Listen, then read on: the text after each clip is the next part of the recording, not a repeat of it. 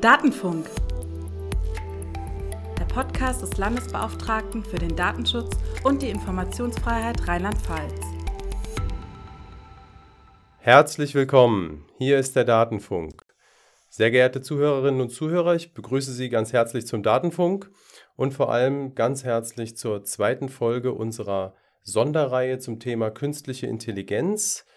Völlig ferngesteuert, Fragezeichen, kein Tag ohne künstliche Intelligenz. Vor allem diese Woche kein Tag ohne künstliche Intelligenz, denn wir bringen an jedem Tag, also fünf Tage lang, eine neue Folge heraus. Die Reihe entsteht in Zusammenarbeit mit der Verbraucherzentrale Rheinland-Pfalz. Wir sind in Folge 2. Wir haben gestern mit ähm, Professor Kugelmann und Frau von der Lühe gesprochen über eine allgemeine Verortung des Themas. Wie sehen Verbraucher und Datenschützer das Thema künstliche Intelligenz? Wir haben ein bisschen geklärt, was ist das und welche Anwendungen gibt es schon im Alltag? Also was kennen Bürger auch? Was kennen die Menschen schon an künstlicher Intelligenz, von dem sie vielleicht manchmal gar nicht so arg wissen? Heute vertiefen wir das Ganze und zwar kam das Thema, das heute dran ist, auch äh, in der ersten Folge schon immer wieder vor, nämlich das Thema Sprachassistenten. Dazu haben wir uns einen richtigen Experten eingeladen. Ich moderiere die Folge heute gemeinsam mit äh, Julia Gerhards von der Verbraucherzentrale. Julia, würdest du dich ganz kurz erstmal vorstellen und dann kommen wir zu unserem Expertengast. Mhm. Ähm, ja, ich bin äh, Julia Gerhards. Ich bin bei der Verbraucherzentrale Referentin für Verbraucherrecht ähm, und auch zuständig für Datenschutz. Und ähm, ja, insofern fällt natürlich äh, alle, alle Fragen rund um künstliche Intelligenz fallen so in mein Ressort. Und ich freue mich sehr, dass wir heute zu dritt uns mal über Sprachassistenten ähm, in technischer Datenschutz- und Verbraucherrechtsperspektive unterhalten. Ja, vielen Dank. So, und der angekündigte Experte, den muss ich auch noch vorstellen oder gebe ihm Gelegenheit, sich vorzustellen. Und zwar haben wir da Jan Wellmann vom Fraunhofer Institut für digitale Medientechnologie in Oldenburg. Hallo Jan. Ja, moin. Ähm, ich äh, ich freue mich, dass ich eingeladen worden bin. Schönen Dank. Ja, ja, ich, ja. Ähm, äh, genau, würdest du uns vielleicht auch einfach ein bisschen Einblick geben, was machst du beim Fraunhofer? Wie, wie bist du da hingekommen vielleicht auch? Was machst du für eine Arbeit? Ähm, ja, ich kümmere mich hier beim äh, Fraunhofer um äh, die Gruppe Audiosystemtechnik und automatische Spracherkennung. Also im Prinzip machen wir ja ganz viel, was mit Spracherkennung zu tun hat, allerdings vom Mikrofon, also sozusagen vom Menschen, der davor ist, also vom vor dem Mikrofon bis ähm, da, wo letztendlich äh, die Maschinen angebunden werden und wo dann letztendlich spannende Sachen passieren. Ähm, ich selber bin äh, von Hause aus äh, Elektrotechniker. Ich habe Elektrotechnik studiert, habe ähm, viel im Bereich ähm, Audio und äh, Musik schon gearbeitet und bin jetzt seit 2012 beim Fraunhofer EDMT in Oldenburg. Ja, ähm, bevor wir ins Thema einsteigen, mache ich noch einen kleinen Exkurs. Das war nämlich ganz witzig in der Vorbereitung.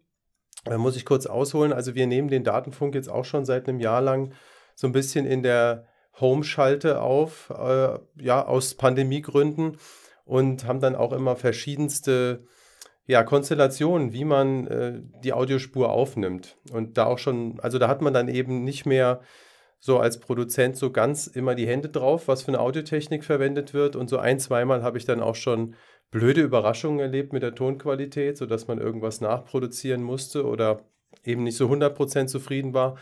Und da fängt man an, Lösungen zu basteln, so ein bisschen zu improvisieren. Das eine ist, dass ich mir häufig, wenn ich dran denke, vorher tatsächlich einen Soundschnipsel schicken lasse von der, von der Aufnahme, die die Leute mit dem jeweiligen Equipment, das sie dann haben, machen.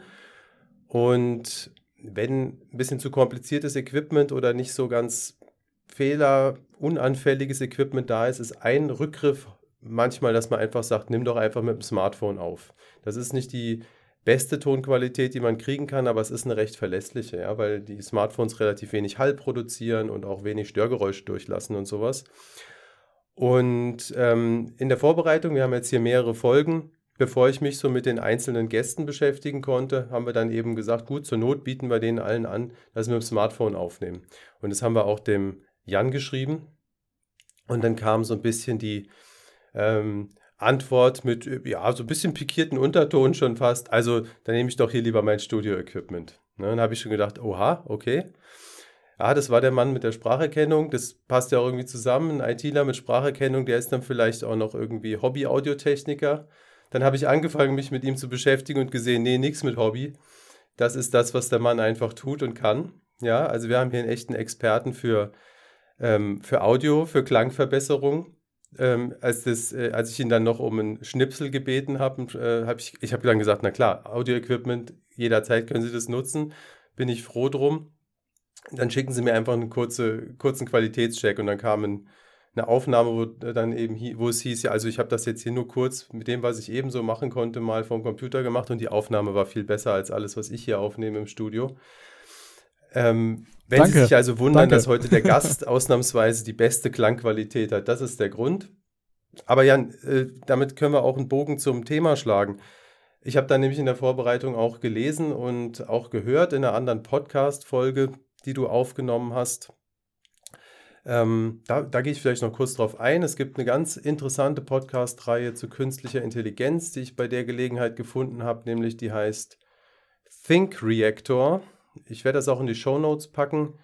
Äh, eine ganz tolle Podcast-Reihe zu künstlicher Intelligenz. Wenn Sie also nicht bis morgen abwarten können, bis der neue Datenfunk rauskommt oder das Thema vertiefen wollen, das sind ganz spannende Sachen, habe ich gesehen. So, aber da erzählst du eben auch was über Klangverbesserung mit künstlicher Intelligenz. Also wie kann mir jetzt die KI, die KI helfen, dass der Datenfunk in Zukunft noch besser klingt? Ähm, äh, da gibt es äh, unterschiedliche Ansätze tatsächlich, die man dafür nutzen könnte. Ähm, zunächst ähm, hat tatsächlich das, was oft als Klangverbesserung durch, durch KI beschrieben wird, gar nicht so viel mit KI zu tun, weil eigentlich sind es nur Maschinenlernverfahren. Man muss immer so ein bisschen gucken. Ähm, mittlerweile wird, werden Maschinenlernverfahren oft als KI dargestellt. Ähm, mhm. So richtig intelligent sind die aber nicht. Das sind nur geschickt angelernte Maschinen, sagen wir es mal so. Ähm, äh, trotzdem kann uns das helfen, wenn wir zum Beispiel akustische Filter bauen, ähm, dass wir denen beibringen, ähm, diese Audiosignale sind Störgeräusche und die wollen wir eigentlich nicht haben. Und äh, das hier ist jetzt ein Mensch, der spricht und den wollen wir ganz besonders gut verstehen.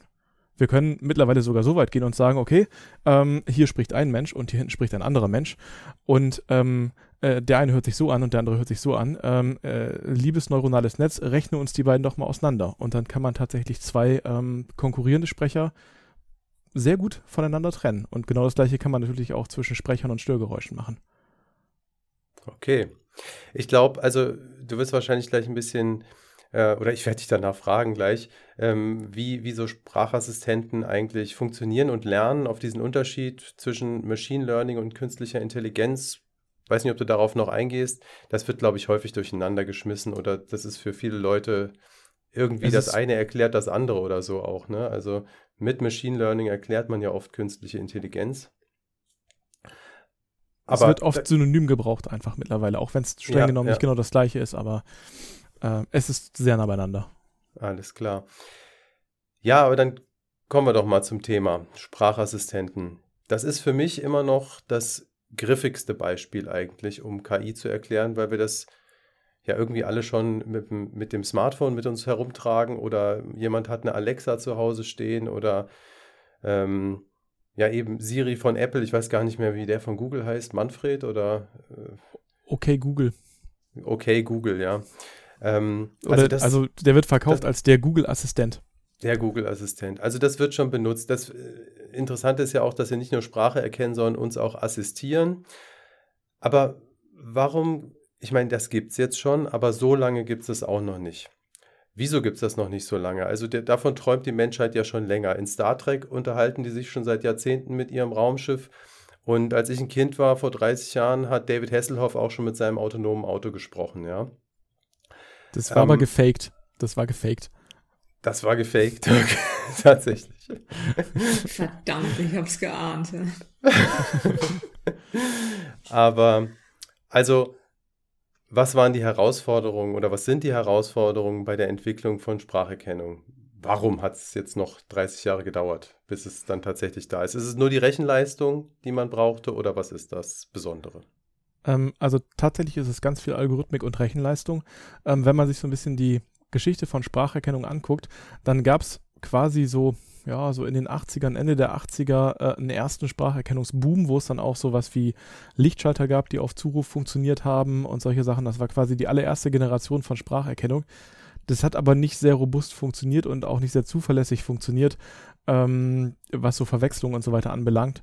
Und ähm, also im Prinzip ist in den, in den 80ern, Anfang der 90er dieses Thema Spracherkennung einmal schon im Mainstream angekommen und sofort wieder verbrannt worden, weil es einfach technisch noch zu schlecht war.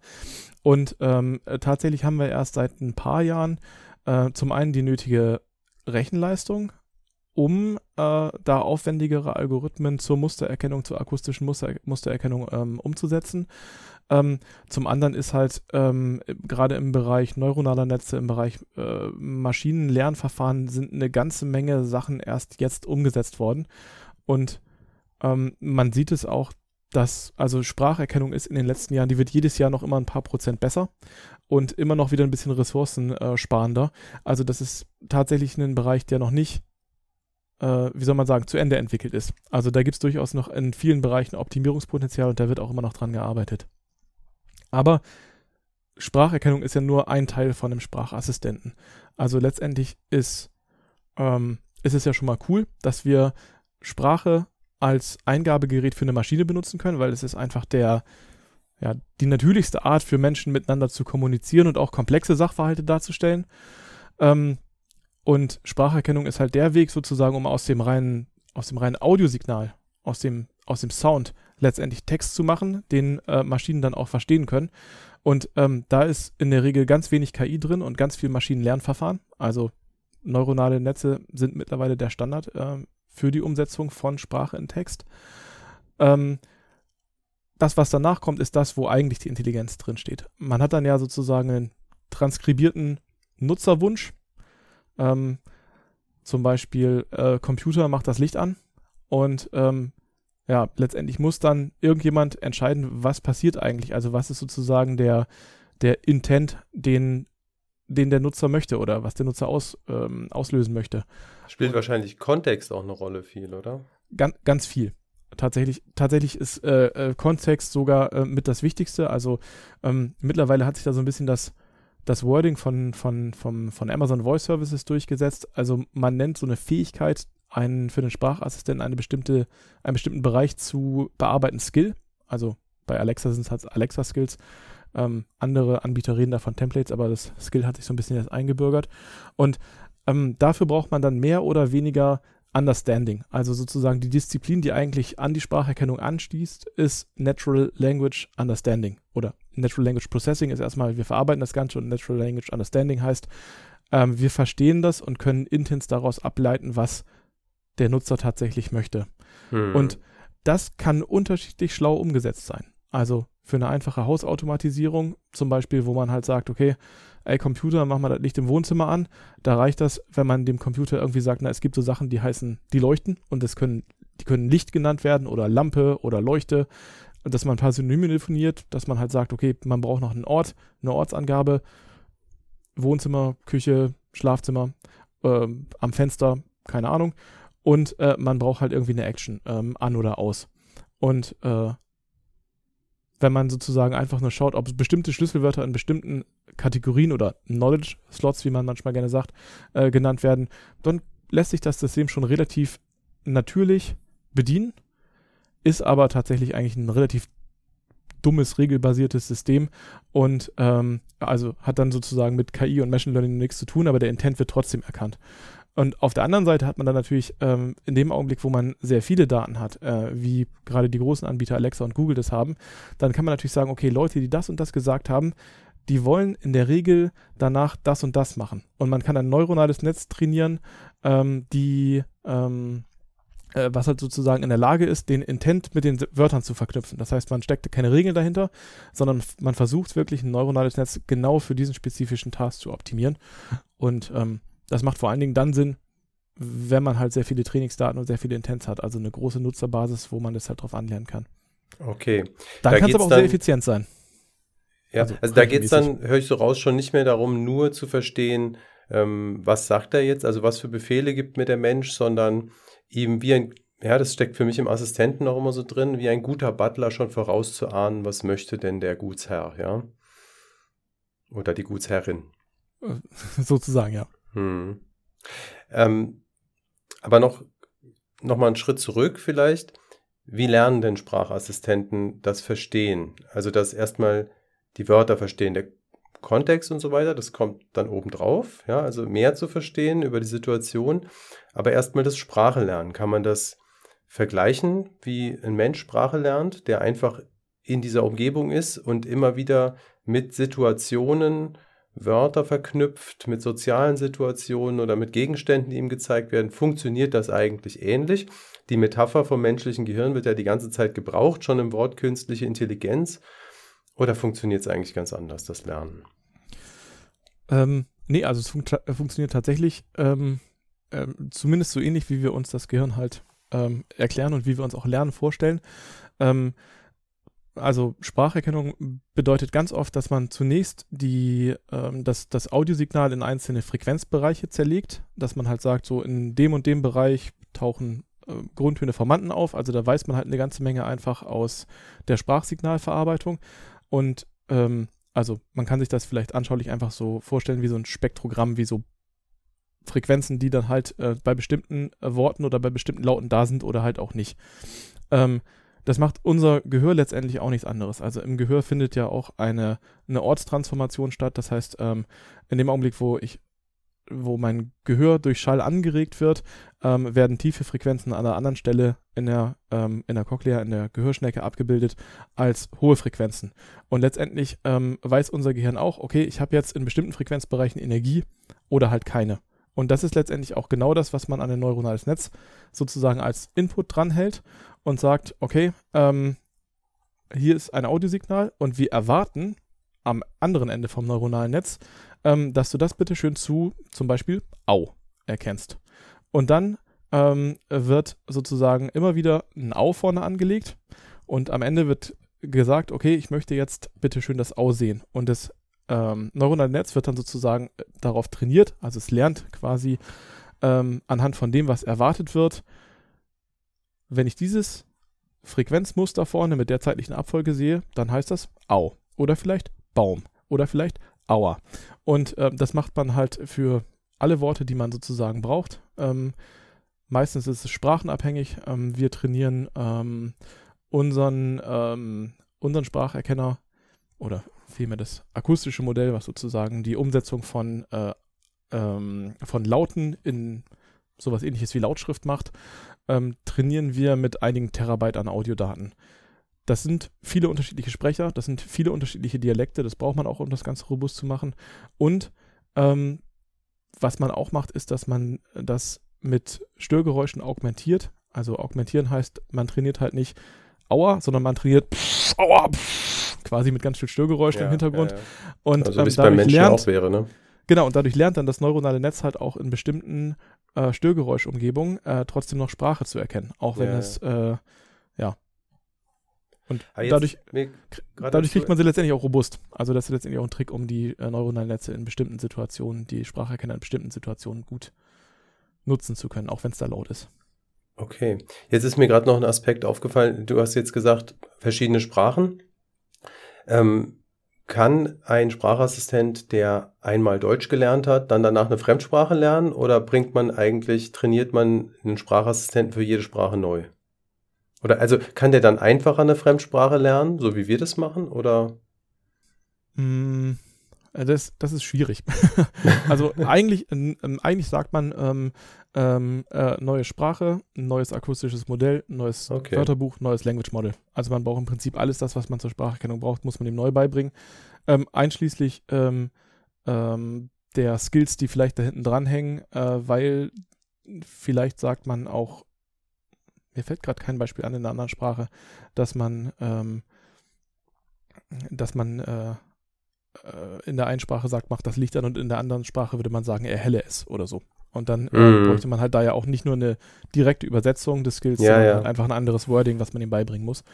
Das ähm, stimmt. Das ist schon schwierig. Es gibt äh, tatsächlich ähm, äh, Systeme, wo man halt sagt, okay, ich habe das jetzt für ähm, alle kontinentaleuropäischen Sprachen trainiert, weil die sind alle irgendwie ähnlich und die nutzen ähnliche Phoneme und da kann man äh, äh, zum Teil gemeinsam trainieren, aber oft geht es dann so ein bisschen zu Lasten der Erkennungsrate. Also die Trennschärfe in einer Sprache wird ein bisschen schlechter.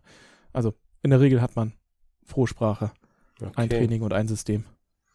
Das klingt alles extrem spannend äh, und auch extrem aufwendig. Also ich habe das Gefühl, wenn man an sowas äh, mit, ich weiß nicht, davon Programmieren sagen oder mitgestaltet und mit lernen lässt, dass man da auch was großzieht so ein bisschen, ne, fast. Also also es, es geht viel Arbeit rein und ist nicht so einfach, wie das damals vielleicht aussah in Star Trek und bei Knight Rider. Ähm, Julia, jetzt haben wir solche Sprachassistenten inzwischen und ich glaube, es gibt auch zunehmend äh, Anwendungen dafür. Wir haben die gängigen schon gesagt, also die Spracherkennung auf dem Smartphone und dann eben jetzt gibt es ja diese äh, sogenannten smarten Lautsprecher, zum Beispiel Alexa, die man sich dann ins Wohnzimmer stellt und die einem ja irgendwie helfen mit Dingen, ich sag's mal salopp gesagt, für die man nicht mehr aufstehen möchte, ja, oder, aber die einfach äh, die, eben die Interaktion erleichtern ganz viel und einem aber auch gleichzeitig so, also die haben diesen Anspruch, Assistent zu sein, einen zu unterstützen, einen zu verstehen. Ich frage jetzt mal ganz kritisch, so, so schön und toll das alles klingt, stellen wir uns damit nicht Abhörwanzen in die Wohnzimmer. In der Hosentasche haben wir sie dann vielleicht auch schon ein bisschen länger. Also da hängen ja ganz viele Fragen dran. Können diese Sprachassistenten immer mithören? Es gab ja schon ein paar Fälle, auf die wir vielleicht noch eingehen, die in der Öffentlichkeit kritisch betrachtet wurden. Also was sind da so die, ja, die Risiken? Ähm, ja, du hast es schon gesagt. Das eine ist natürlich, ähm, okay, wann hört so ein Sprachassistent eigentlich mit? Ja, wie, also, äh, okay, wir wissen das. Ähm, der muss zum einen eingeschaltet sein. Also ich kann ihn auch einfach mal ganz ausschalten. Dann bin ich auf der ganz sicheren Seite. Und wenn er eingeschaltet ist, auch dann muss erstmal ein bestimmtes Codewort fallen, ähm, damit er wirklich äh, mithört sozusagen. Aber ähm, die Frage ist ja auch, wie gut funktioniert das mit dem Codewort? Ja, einerseits wollen wir natürlich nicht 30 Mal irgendwie sagen, Alexa, hey Alexa, bis sie mich endlich verstanden hat, dass ich sie meine. Auf der anderen Seite wollen wir auch nicht, dass wenn ich nur was so Ähnliches sage, dann irgendwie aufgezeichnet wird. Das ist mal das eine. Dann ist das andere die Frage, was passiert denn mit all diesen Aufzeichnungen? Ja, wo landen die? Äh, werden die aufgehoben? Werden die ausgewertet? Und da ist natürlich äh, neben ähm, Vertrauen in denjenigen, der mir so ein Sprachassistenzsystem irgendwie zur Verfügung stellt, natürlich Kontrolle die ganz große Frage. Ja, und ich kann es eben nicht unbedingt kontrollieren als Verbraucher. Ja, also das klingt für mich schon so ein bisschen an hier. Es kommt natürlich darauf an, wer jetzt so einen Sprachassistenten zur Verfügung stellt, wie der dann technisch ausgestaltet ist, was äh, hat das Unternehmen möglicherweise für ein Geschäftsmodell und noch Interesse an den Daten? Möchte es wirklich nur die Sprache gut erkennen oder möchte es mehr? Ähm, Jan, was gibt es denn da grundsätzlich bei diesen, also Schlüsselworterkennung ist etwas, das kennt man auch schon aus den Medien, das wurde schon öfter thematisiert. Ja, ich weiß sowohl bei bei Alexa als auch bei irgendwelchen Smart-TV-Geräten ist immer die Frage, ähm, die Dinger müssen ja auch mithören, damit sie das Schlüsselwort hören. Also irgendwie muss, stellt man sich als Laie zumindest vor, das Mikro doch immer an sein. Hört mich das jetzt den ganzen Tag ab? Was gibt es da für verschiedene äh, technische Möglichkeiten, sowas zu gestalten? Na, also die, die, ähm, die Sprachassistenten nutzen eigentlich ähm, äh, oder es, es, gibt zwei Möglichkeiten, so ein Ding einzuschalten. Äh, das eine, die einfache Variante ist Push to Talk. Das heißt, man hat irgendwo einen Knopf, da muss man draufdrücken, damit ein das System versteht und damit das System auch zuhört. Das ist bei den meisten Smart TVs so, dass das Ding halt einfach in der Fernbedienung drin ist und ähm, mhm. das äh, Mikrofon selber ähm, nutzt dann äh, ist dann aus, wenn man nicht auf den Knopf drückt. Das hat allein schon die Gründe, weil sonst Batterie, die Batterie viel zu schnell leer wäre. Und ähm, bei Smart Speakern oder bei halt anderen Geräten, die sozusagen always listening sind, da ist es so, dass ähm, das Mikrofon natürlich die ganze Zeit da ist, äh, dass dahinter halt aber sozusagen ein kleines neuronales Netz sitzt, was nur darauf trainiert ist, ein bestimmtes Schlüsselwort zu erkennen. also zum Beispiel Alexa oder Hallo Magenta, so wie wir es mit der Telekom gemacht haben. Und ähm, da ähm, ist es so, dass im Prinzip alles das, was nach dem Hallo Magenta gesagt wird, also diese Schlüsselworterkennung, dieses Hallo Magenta passiert auf dem Gerät ähm, oder das Alexa oder das OK Google. Ähm, hm. ähm, das hat allein schon den Grund, weil man kann nicht alle Audiodaten aus der Wohnung immer zum Server streamen. Das wären Unmengen von Audiodaten, die kann niemand verarbeiten und die braucht man jetzt für den Service auch nicht.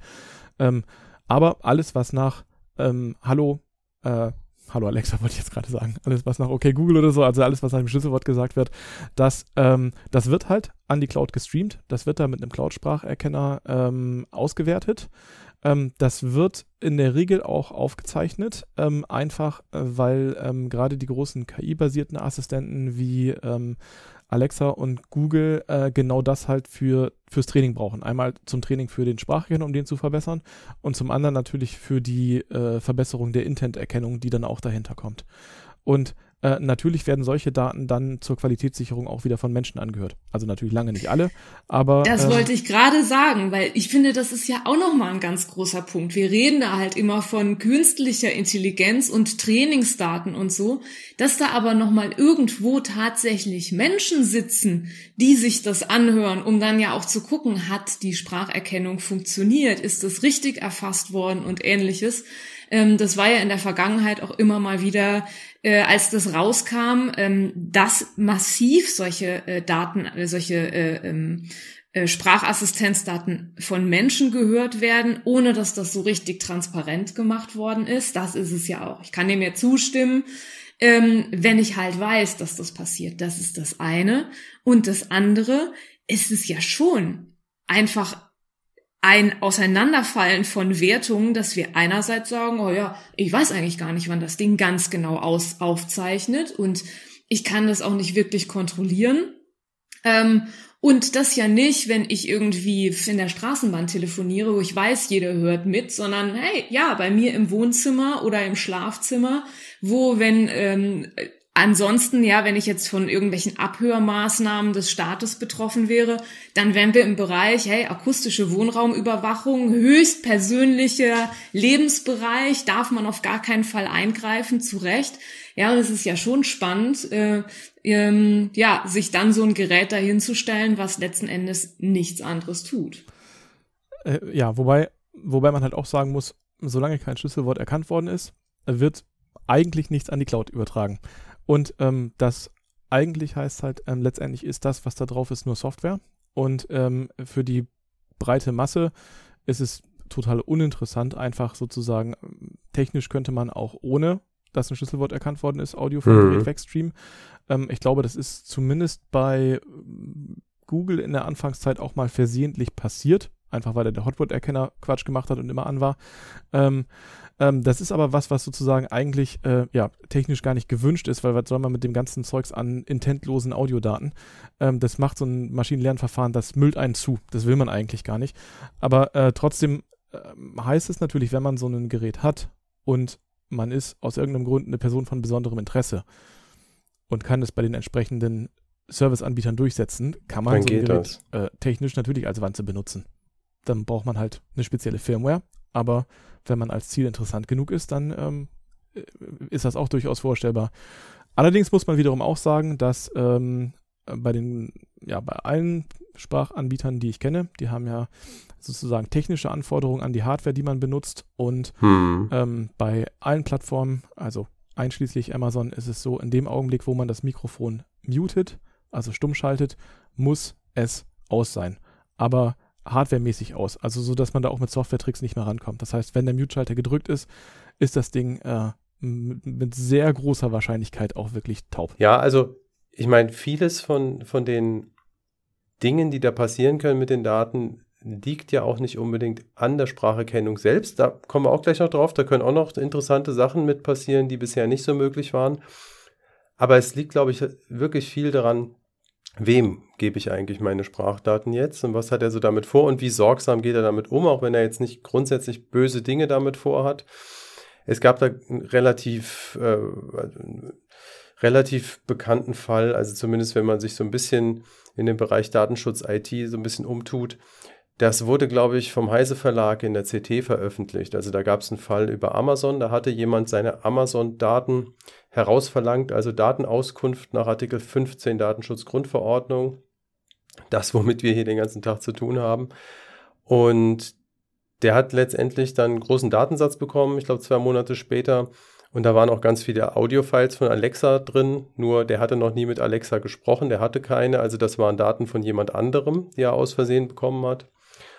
Und die waren wohl auch relativ, also das war durchaus äh, Zeug aus dem Schlafzimmer und so weiter, ja. Also je nachdem, wo man das Gerät dann halt benutzt, waren also tiefe Einblicke ins, äh, ins Privatleben. Und obwohl da nie Name gefallen ist, ist es den, ich glaube, den CT-Mitarbeitern gelungen, die Person halt ausfindig zu machen und die zu kontaktieren. Ja, und also das ist natürlich ein sehr plakatives Beispiel und hat jetzt nichts mit KI eigentlich zu tun, denn das könnte man auch mit einem normalen Mikrofon aufnehmen. Aber das zeigt halt, was, ähm, ja, wenn man sich daran gewöhnt, Mikrofone in der Wohnung zu benutzen, die man von irgendeinem Anbieter hat, dass da eben auch Pannen mit passieren können, glaube ich. Ne? Ja. Ja, und also nicht nur Pannen, die jetzt der Anbieter äh, vielleicht zu verschulden hat, sondern ähm, also ähm, eine Sache, die äh, ich habe ich hab von meinem Schwager äh, ein Smart TV geerbt. Also der hat sich neues gekauft und der wollte das nicht mehr. Und da war noch ähm, der Amazon-Account drauf. Und natürlich hat das Ding eine oh. Sprachsteuerung. Und ähm, der hat uns das, alles okay. Ähm, und äh, der hat uns das mitgegeben. Und als die Kinder dann aber rausbekommen hatten, äh, dass da Alexa drauf ist, haben die natürlich äh, angefangen, äh, Quatsch zu machen mit Alexa. Alexa, setze 5000 Gummienten auf die Merkliste. Ähm, und noch andere Sachen, die ich jetzt nicht erwähne. Ich habe auch größere Kinder. Und, ähm, und ähm, äh, das, äh, das Lustige ist, dass, dass die Sachen, die auf der Merkliste stehen, also die Merkliste ist kein Amazon-Einkaufswagen oder so, aber die Merkliste wird ganz offensichtlich von Amazon bei den Produktempfehlungen, die man auf der Internetseite äh, bekommt, berücksichtigt. Beachtet. Hm. Das heißt, ähm, mein Schwager hat sich irgendwann gewundert, was für merkwürdige Produkte ihm plötzlich bei Amazon vorgeschlagen werden. Ähm, und ähm, wir haben es dann irgendwann aufgeklärt und mittlerweile haben wir da auch einen anderen Amazon-Account drauf. Aber, äh, aber das äh, sind auch so Konstellationen, die oft bei uns beim LFDI landen, wenn in Familien solche Accounts da geteilt werden und man sich auf einmal äh, wundert, was man für Bestellungen kriegt. Und dann kommt, also dann kommt immer irgendwie irgendwann raus, die haben halt einen Account geteilt und haben uns das nicht mitgeteilt, aber haben dann eben einen riesen Skandal draus gemacht, da wäre jetzt Amazon dran schuld gewesen. Manchmal ist es auch so, ja. Ja, und ich, also ich habe äh, schon auch immer mal gehört, dass ähm, dadurch, dass äh, ähm, ich kann ja so einen Spracheinkauf irgendwie, äh, zumindestens bei, bei Amazons Alexa, ähm, äh, den gibt es ja. Ähm, und in der Regel ähm, funktioniert es zumindest jetzt in Deutschland nicht so, dass ich sofort unmittelbar die Bestellung auslöse, sondern solche Dinge wandern dann bei mir in den Warenkorb und ich muss sie aktiv irgendwie freigeben. Aber äh, gerne passiert es wohl auch mal, dass das dann, dass Produkte, die einfach versehentlich schon mal im Warenkorb gelandet sind, dann beim nächsten Mal einfach so mitbestellt weil man die dann werden. Nicht löscht, weil, man ja, wenn man da nicht ja, sorgfältig aufgepasst hat. Ganz genau, ja. Ja. Und das ist natürlich die, die Riesenfrage, äh, wie ist das denn mit Kindern im Haushalt irgendwie? Wir alle wissen, wie fix die verstanden haben, wie irgendwas geht und auch wie meine PIN ist, wenn ich so eine aktiviert habe irgendwie. Also äh, das sind natürlich schon die Riesenfragen da. Ne? Wie, wie stelle ich das irgendwie sicher, ähm, dass, ähm, dass nicht irgendwie Kinder oder sonst jemand, der eigentlich daran nichts zu suchen hat, irgendwelche äh, Bestellungen auslösen kann und ähnliches. Ja. Ja, und man muss sich halt auch immer darüber im Klaren sein, was ähm, ist eigentlich das Geschäftsmodell von den Leuten, denen ich da gerade meine Sprachdaten gebe. Ganz und, genau. Ähm, ich meine, wenn man dann bei den, bei den Anbietern guckt, die es hier gerade im Moment so gibt, ähm, das Geschäftsmodell von Google ist äh, Werbung verkaufen. Natürlich wird das, was ich dem Google-Assistenten äh, sage, genutzt, um mir danach in anderen Google-Kanälen passende Anzeigen, passende Werbung zu präsentieren. Ähm, äh, und bei Amazon ist es dann halt Produkte verkaufen. Also, die haben eine eigene Shopping-Plattform. Und insofern finde ich eigentlich tatsächlich das, das, oder das, das Grundkonzept von der, von der Telekom, die ja, im Vergleich zu den anderen beiden ein extrem kleiner Anbieter sind, ähm, finde ich halt eigentlich gut, die sagen, okay, wir sind, wir sind eine, eine Voice-Plattform für Services, auch für Drittanbieter. aber die haben erstmal so kein direktes Vermarktungsinteresse an den Daten und das ist immer schon, ähm, das ist immer schon gut zu wissen, tatsächlich. Ja, über das Geschäftsmodell sollte man sich, also wenn es um Daten geht, sowieso immer ein bisschen kümmern und, und sich fragen, welches ist das? Oder warum sind die Dinge hier umsonst oder so günstig, ja. Jetzt möchte ich aber doch noch auf einen Aspekt kommen, ähm, wo dann wirklich nach meinem Verständnis die künstliche Intelligenz nochmal ähm, Daten generieren kann, an die man sonst nicht so rankam bisher. Äh, Jan, du kannst es äh, korrigieren, wenn ich da mit künstlicher Intelligenz falsch liege. Da, für mich äh, überkreuzen sich da alle Begriffe. Ja, also vor ein paar Jahren haben wir noch über Big Data geredet oder Big Data. Die Datenschutzprobleme sind immer noch dieselben für mich. Jetzt, wo wir über künstliche Intelligenz sehr viel reden. Aber also kannst du gerne gerade rücken, wenn ich da was technisch falsch einordne.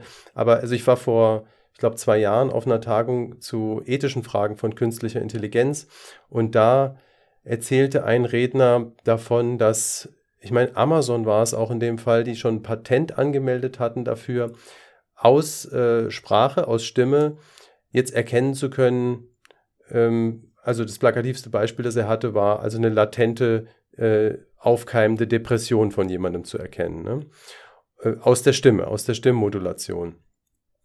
Ich glaube, die hatten sogar ein Patent drauf angemeldet, hat der erzählt. Also es war, die hatten wirklich daran Interesse, so, sowas zu, zu wissen.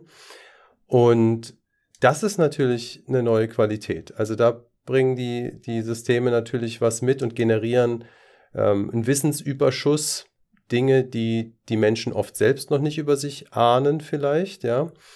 Und das ist ja was, das, also das, wenn man das, wenn mein Gegenüber das über mich erfährt, über mich weiß, sowas, so Gesundheitsdaten oder auch vielleicht ganz andere Dinge, von denen ich jetzt noch nicht mal zu träumen wage, was mir dann wirklich Nachteil, Nachteile bringen kann. Ja, also wenn das ein Arbeitgeber in einem Videokonferenz ähm, Bewerbungsgespräch weiß und merkt, dann kann das erheblichen Einfluss auf mein Leben haben. Ist das äh, übertrieben Zukunftsmusik oder ist das wirklich schon was, womit wir uns beschäftigen müssen? Ähm, äh, ja und nein. Also die ähm, oder die, die, äh, die Sentimenterkennung, also die Emotionserkennung in Sprache ist tatsächlich eigentlich ein ja, eine Domäne, die es schon ganz lange gibt. Ähm, es wird äh, versucht, äh, wenn Leute in Callcenter-Hotlines an, anrufen, ähm, die, die ungeduldig werden und die sich ängstlich anhören, äh, dass man die dann sozusagen schneller an den menschlichen Operator ähm, äh, übergibt, als Leute, die sozusagen dann noch länger in dem Chatbot-Nummernsystem mhm. bleiben können, weil sie noch offensichtlich geduldig sind. Ähm, also das wird tatsächlich schon lange versucht und das ist eigentlich nichts Neues. Und ähm, also es gibt tatsächlich ein paar ähm, ja, äh, Krankheitsbilder, die sich auch in der Sprache und die sich auch im Sprechen ähm, äh, widerspiegeln. Ähm, dass das Amazon jetzt gerade patentiert hat, ähm, also würde ich jetzt mal nicht überbewerten. Also die US-Unternehmen, die patentieren immer alles, was sich gut anhört. Ähm, äh, auch zum Teil Sachen, die es schon lange gibt. Also das sind dann Patente, wo man dann sagt, naja, ähm, das äh, ist aber eigentlich haltlos, weil das haben die da schon vor 20 Jahren veröffentlicht und dann sagen, ja gut, dann ist das Patent halt nichts. Das ist halt aber so ein bisschen so eine Patent Wars Geschichte, dass man halt im Zweifelsfall immer genügend Patente auf der, auf der Kante hat. Also das heißt jetzt nicht, dass Amazon das sofort einzusetzen weiß, also solange sie kein Geschäftsmodell dafür haben, dann vielleicht doch.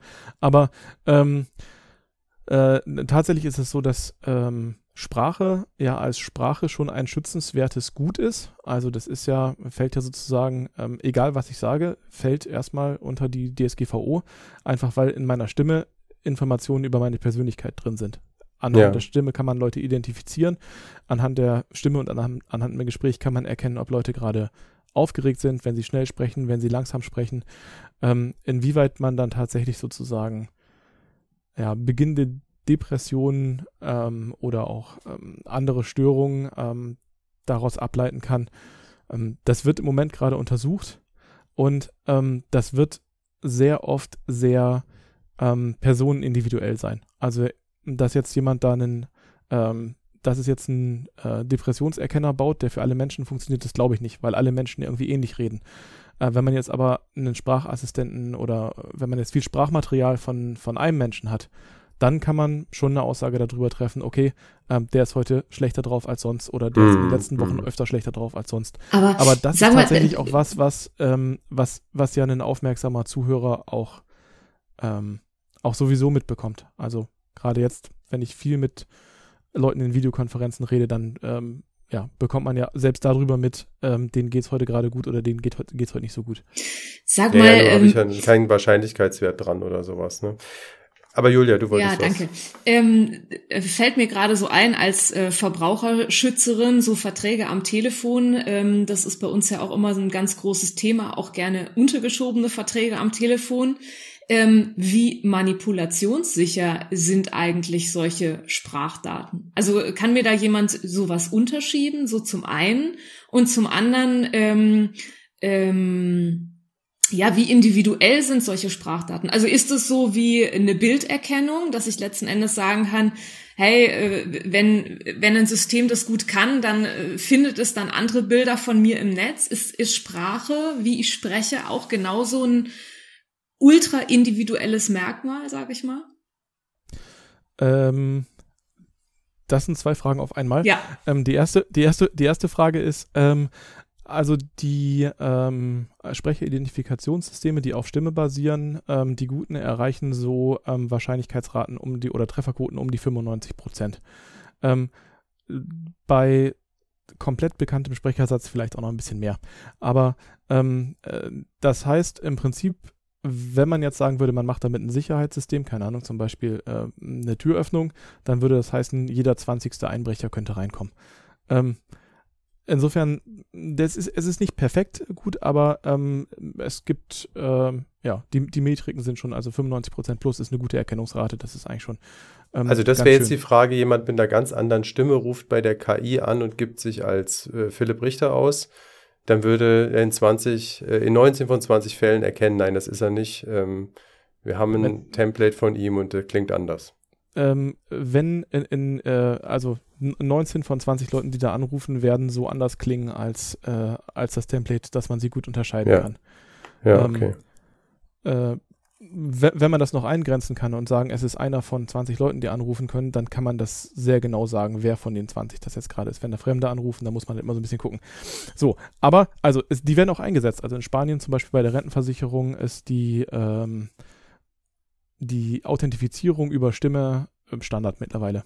Und es gibt Okay. auch immer mehr Anbieter, die das machen. Wir haben das auch als Feature, was wir anbieten können. Ähm, das ist sozusagen ein Aspekt. Ähm, ja, man kann die Sprache als Erkennungsmerkmal benutzen. Das ist immer noch ein statistisches Verfahren. Das heißt, wir haben ein paar Prozent Fehler. Aber ähm, andere Identifikationsverfahren haben auch Fehler. Insofern taugt schon auch als Identifikationsmerkmal. Die andere spannendere Frage ist letztendlich, ähm, wie gut kann man das faken? Das heißt, wir haben natürlich auch Technologien zur Sprachsynthese. Und wenn ich genügend Stimmmaterial von jemandem habe, dann kann ich mir im Prinzip ein Text-to-Speech-System aufbauen. Das funktioniert wie ein Spracherkennungssystem nur rückwärts. Ich sage, guck mal, ich habe Baum geschrieben, das hört sich so an, Baum. Und ähm, dann äh, trainiert man neuronale Netze, die das genau anbauen. Und wenn man dem halt sagt, äh, die das genau zusammenbauen. Und wenn man dem halt sagt, okay, ich nutze nur einen einzigen Sprecher, um dieses System zu trainieren, dann klingt das System nachher so wie der Sprecher. Und das ist ja auch oft gewollt. Also zum Beispiel die, ähm, die Bahnansagen bei der Deutschen Bahn, die werden alle durch so ein System generiert. Da hat sich eine, ähm, eine Sprecherin ins Studio begeben, hat viele, viele Sprachdaten aufgenommen, also man braucht einige zig Stunden. Ähm, und ähm, daraufhin wurde eine künstliche Stimme nach ihrer Stimme modelliert. Und wenn man genügend Sprachdaten hat, dann kann man das natürlich auch für Leute bauen, äh, die in Spanien eine Rentenversicherung authentifizieren möchten. Und ähm, also auch da ist es halt wieder, umso mehr Daten ich von jemandem habe, umso mehr kann ich in die Richtung basteln. Und dann gibt es wiederum eine andere Disziplin bei uns, also das ähm, nennt sich dann Audioforensik, wo es genau darum geht, solche manipulierte, äh, manipulierten Stimmen dann wiederum zu erkennen. Also zu gucken, genau zu gucken, ähm, auch wenn der Mensch, wenn sich das für den Mensch gleich anhört, ähm, wo gibt es noch Artefakte aus diesen Synthesealgorithmen, nach denen wir, die man vielleicht nicht hören kann, aber die man trotzdem noch anders rausfischen kann, um halt zu identifizieren, ist es jetzt echtes Audio oder ist es jetzt gefaked? Und das ist so ein bisschen so ein, so ein Wettkampf natürlich, weil umso mehr Rechenleistung und umso mehr neuronale Netz ich auf die Synthese äh, draufschmeiße, umso besser wird letztendlich auch das Ergebnis und umso schwieriger wird es da letztendlich äh, Fälschung zu erkennen. Ich habe den Eindruck, dir wird nicht langweilig in den nächsten Jahren, Jan. Ne, voll nicht. ähm, ja, aber sprechen wir da mal drüber. Was, was glaubst du denn, wo, also damit können wir auch, glaube ich, so langsam ein bisschen den Sack zumachen. Was glaubst du denn, wo wir in 10, 20 Jahren stehen werden? Oder such dir den Zeitraum aus, der realistisch ist. Wo, wo wird es wo wird's hingehen und wann? Also da ähm, Sprache als Mittel, um komplexe Systeme, um komplexe Maschinen und äh, komplexe Computer zu bedienen, äh, total natürlich ist für Menschen, glaube ich, dass wir in immer mehr Sachen Spracherkennung erleben werden. Ähm, ich glaube allerdings, so diese Aufteilung ähm, äh, lokale Spracherkennung oder lokale Hotword-Erkennung und dann KI-basierte Verarbeitung in der Cloud wird sich so ein kleines bisschen wieder aufteilen.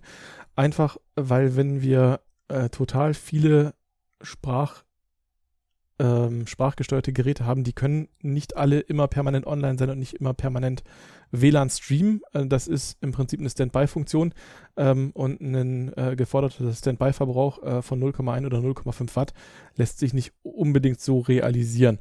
Also ich bin mir sicher, dass für komplexe Aufgaben Spracherkennung immer noch in der Stadt, äh, ähm, in der Stadt, in der Cloud stattfinden wird. Ähm, aber ich glaube, dass auch immer mehr Spracherkennung in den Geräten äh, stattfinden wird, wieder.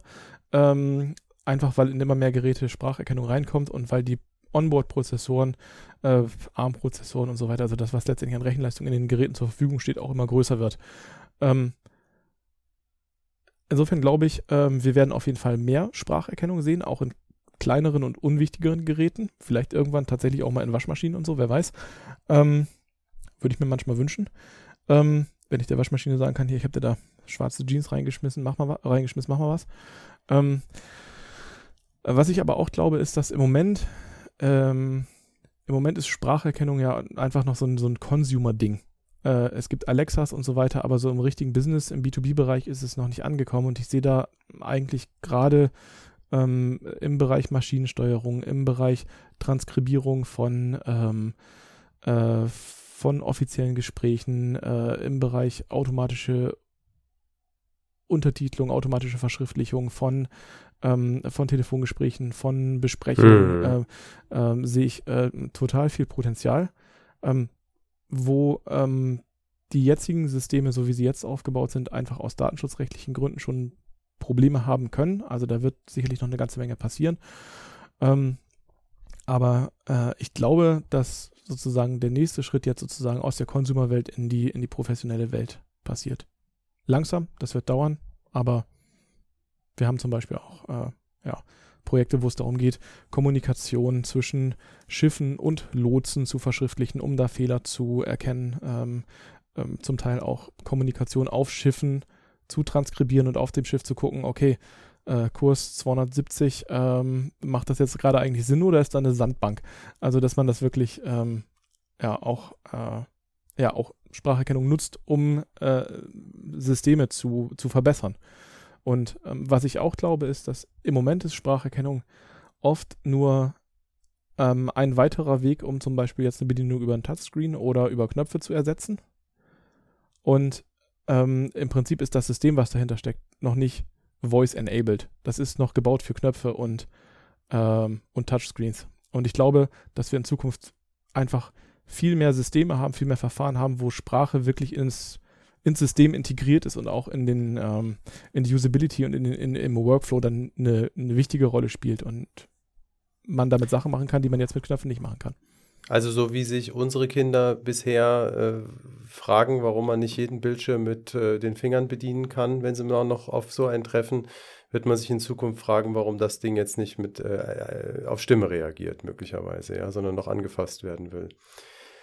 Okay, das war eine sehr ähm, gute Antwort, finde ich. Ich hatte ein bisschen gehofft, dass du mir einfach sagst, wir werden doch mit unserem Auto sprechen über die Armbanduhr.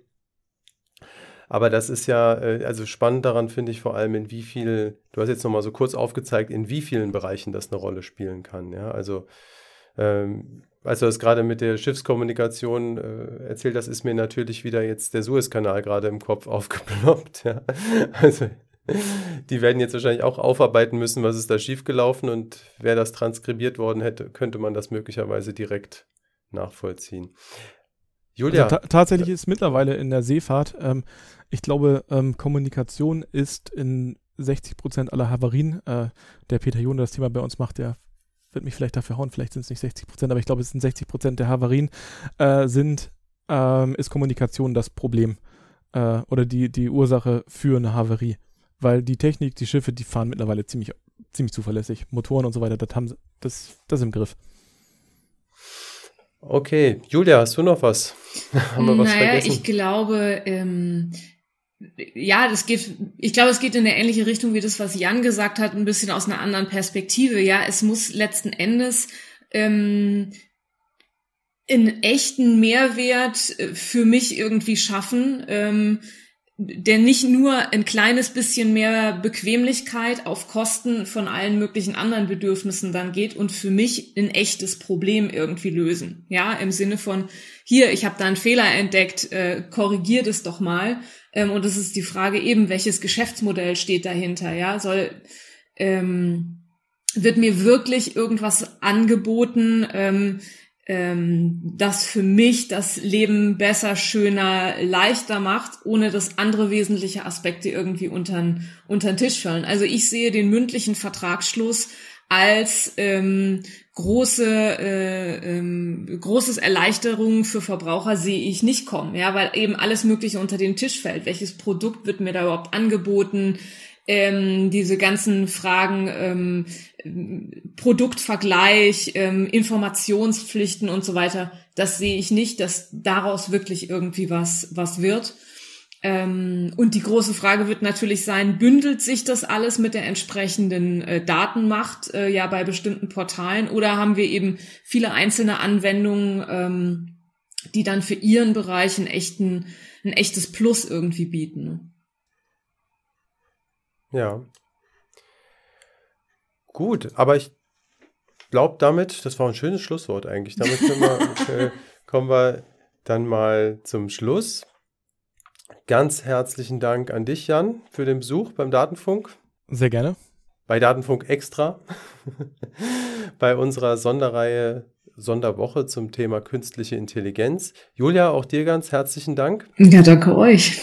Und dann ähm, ja, wenn Sie weitere Informationen zum Datenschutz oder auch zur Informationsfreiheit suchen, besuchen Sie unsere Webseite www.datenschutz.rlp.de. Und wenn Sie zum Verbraucherschutz Fragen haben, Julia, wie ist eure Webseite? www.verbraucherzentrale-rlp.de. Wunderbar. Wir werden in den Show Notes auf jeden Fall einen Hinweis aufs Fraunhofer Institut in Oldenburg haben. Wir werden einen Hinweis haben auf die Podcast-Reihe, die ich angesprochen habe zu künstlicher Intelligenz. Die ist, glaube ich, wirklich sehr hörenswert. Ich konnte bisher nur so ein bisschen reinhören. Ja, und falls Sie äh, Anmerkungen zum Podcast-Programm haben, insbesondere zu dieser Woche, wenden Sie sich wie immer gern an poststelle.datenschutz.rlp.de. Ja, und dann Hören Sie auch morgen wieder rein beim Datenfunk.